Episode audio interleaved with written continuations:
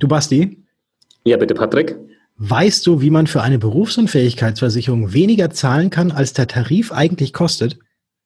Ja, weiß ich und ich weiß sogar warum.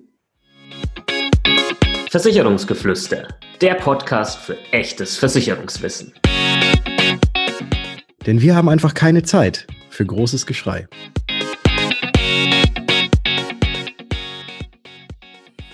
Hallo und herzlich willkommen zu einer neuen Ausgabe des Versicherungsgeflüster Podcasts. Mein Name ist Bastian von Versicherung mit Kopf und natürlich auch heute wieder mit dabei. Der Patrick von Was ist Versicherung? Grüß dich, Patrick. Hallo, Basti und hallo, liebe Zuhörer. Ich grüße euch.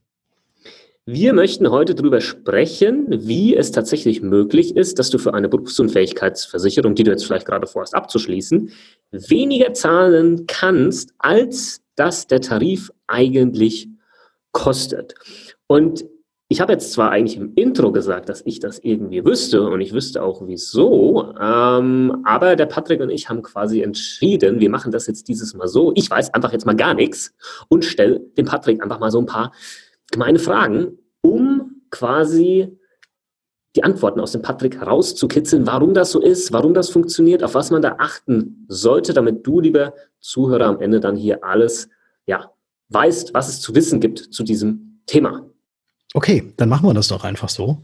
Dann stell dich mal dumm, sei schlau, stell dich dumm und starte mit der ersten Frage. Aber es ist jetzt kein Quiz-Battle. Also Nein, kein, kein Quiz-Battle. Du darfst einfach. auch noch Ergänzungen mit hinzufügen. Also du kannst doch mal kurz von dem, äh, ich stelle mich jetzt mal blöd, dann wieder umswitchen zum eigentlichen äh, Basti Kunkel. Ich kenne mich extrem gut aus, gerade im Thema Berufsunfähigkeitsversicherung und dann darfst du wieder zurückswitchen. Gut. Also, ähm, ja, klingt ja erstmal cool, weniger zu zahlen, als das der Tarif eigentlich kostet, ähm, will ich haben. Mhm. Aber ähm, gibt es auch einen Haken mit Sicherheit. Ich meine, so ein Tarif wird ja irgendwie kalkuliert von einem Versicherer. Soweit weiß ich da ja Bescheid. Ja, Risiko und hin und her und Alter und Beruf und was weiß ich. Äh, wie kann der dann auf einmal plötzlich günstiger sein? Wo ist der Haken? Ähm, an und für sich gibt es da keinen Haken. Man muss nur wissen, wie das genau passiert, dass man eben eigentlich weniger zahlen muss, als der Tarifbeitrag eigentlich kostet. Und das sind auch eigentlich schon so diese beiden Worte, die ich jetzt auch gleich direkt schon mal mit ein, einwerfe. Und zwar ist es so, dass ja, was du gerade schon richtig gesagt hast, so ein Tarif wird kalkuliert, da wird dann geguckt, in welchen Berufsgruppen sind die Leute, ähm, für welche Alter, Altersklassen können wir welchen Beitrag erheben und so weiter und so fort. Also da sind dann ganz, ganz viele Faktoren, die da natürlich mit reinspielen. Und dann sind die Aktuare, weil so heißen ja diese Versicherungsmathematiker, die da in ihren Kämmerchen sitzen und das Ganze dann äh, mit ganz vielen Statistiken herausfinden, was das Ganze denn tatsächlich eigentlich kosten solle und setzen dann auch so einen Risikozuschlag obendrauf, ähm, dass vielleicht doch, wenn es irgendwelche Abweichungen von den Statistiken gibt und, und, und. Und dann kommt man auf den eigentlichen sogenannten Tarifbeitrag. Und dieser Tarifbeitrag wird auch Bruttobeitrag genannt. Ihr kennt es ja, Brutto ist ja eigentlich immer das, das, was man eigentlich verdient und Netto ist das, was man dann letzten Endes auch ausgezahlt kriegt. Und dieser Tarifbeitrag nennt sich auch in der Fachsprache auch Bruttobeitrag oder andersrum, der Bruttobeitrag ist in der, in der Fachsprache Tarifbeitrag.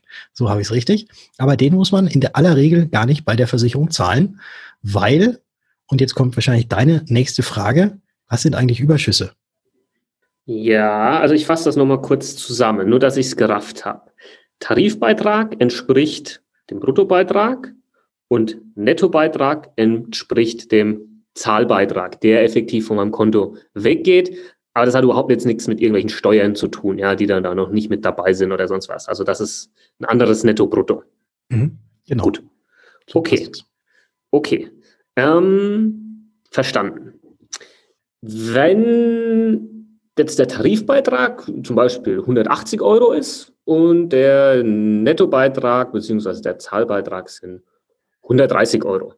Ja. Wäre das, wär das so, ein, so ein Beispiel? Dann müsste ich quasi diese 130 Euro zahlen und nicht die, nicht die 180 Euro. Das wäre so ein Beispiel. Also der Tarifbeitrag, so wie das alles kalkuliert wurde, sind eigentlich 180 Euro, die man zahlen muss. Allerdings effektiv zahlen und ähm, tatsächlich auch nur abgebucht bekommt man dann diese 130 Euro. Und der Grund dafür ist, dass ja Versicherer auch Überschüsse erwirtschaften. Also da zahlen ja ganz viele Leute ein und die Versicherungsgesellschaft legt ja auch das Geld irgendwie an und ähm, erwirtschaftet unter anderem darüber auch Überschüsse. Und diese Überschüsse geben sie dem Kunden direkt weiter und zwar in Form eines sofortigen Beitragsnachlasses. Das nennt sich dann auch Überschuss-Sofortverrechnung. So steht es dann auch in den Angeboten immer drin. Und diese Überschüsse mindern dann eben das, was man eigentlich an Tarifbeitrag zahlen muss, so dass man unterm Strich dann tatsächlich nur den eigentlichen Zahlbeitrag oder auch den Nettobeitrag zahlen muss äh, für diese Versicherung, weil eben das Ganze direkt mit den Überschüssen verrechnet wird. Okay, das heißt, wenn ich mir dann Preise anschaue oder eine Auswertung, einen Vergleich, dann schaue ich einfach immer nach dem günstigsten Nettobeitrag.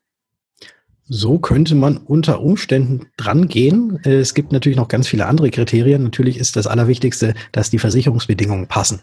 Also okay. ich würde jetzt niemals eine Versicherung nur auswählen, nur weil es, die sind die günstigsten, sondern es müssten eigentlich die besten Tarife nebeneinander gestellt werden. Und dann kann man natürlich schon mal gucken, was kostet denn der eine äh, von der die eine Berufsunfähigkeit der einen Versicherung äh, im Gegensatz zu der anderen Berufsunfähigkeit der anderen Versicherung. Wenn, wenn die Bedingungen alle passen und wenn das safe ist und auch wenn die Annahmerichtlinie und so weiter alles, also wenn man, wenn man ohne Probleme da reinkäme und dann kann man gucken, äh, wie hoch ist denn der Beitrag und da gibt's halt auch, und da ja, trennt sich so ein bisschen die Spreu vom Weizen, beziehungsweise andersrum ist es noch, dass da auch sehr viele Diskussionen drüber stattfinden.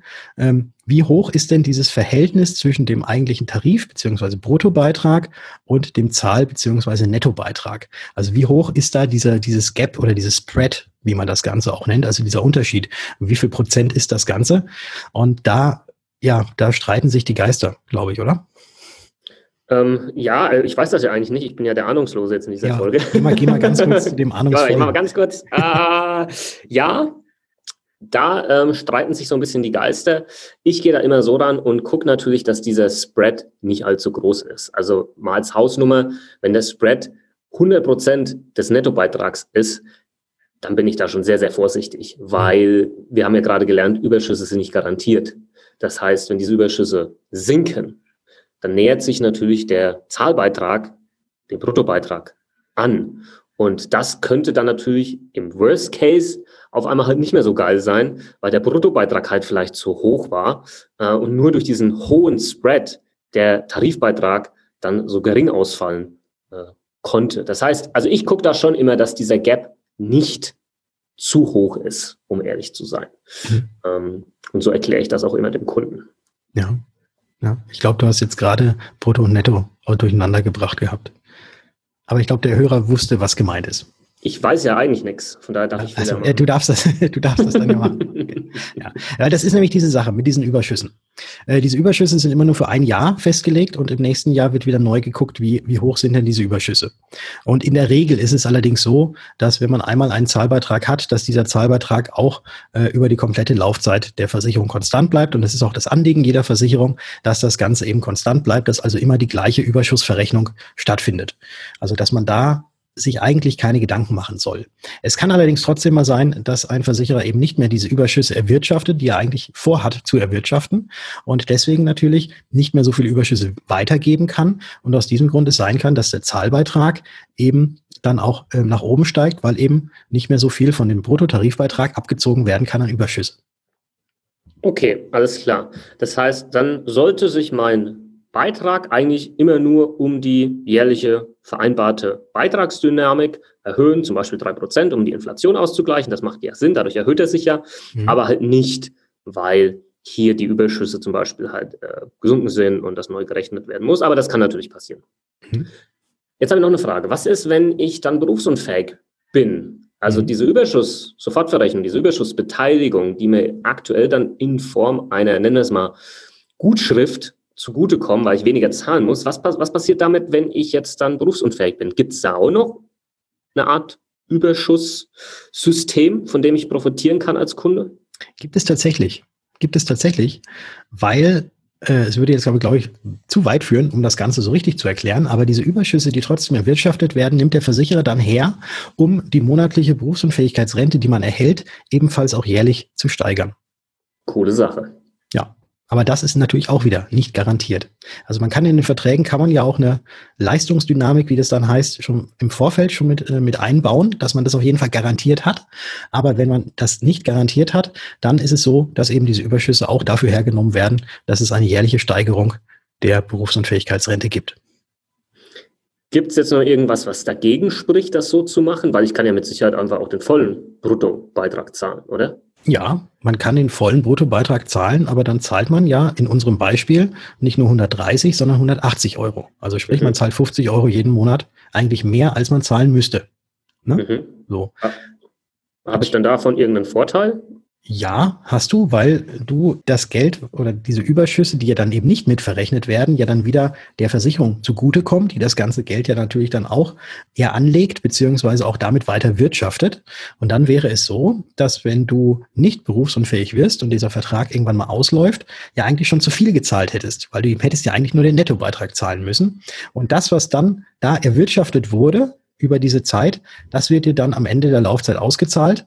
Und das Ganze ist tatsächlich, weil es sich ja um eine Risikoversicherung handelt, steuerfrei. Mhm. Okay, verstanden. Ich glaube aber, ich würde sowas dann dennoch lieber getrennt und privat machen. Frei nach dem Motto Risiko absichern und investieren immer drin. Ja, zumal du da ja auch mehr Einfluss selber hast, wo rein oder wohin du investierst. Weil wenn du nur den Bruttobeitrag zahlst, dann ist eben diese Differenz, das legt halt die Versicherung so an, wie sie denkt.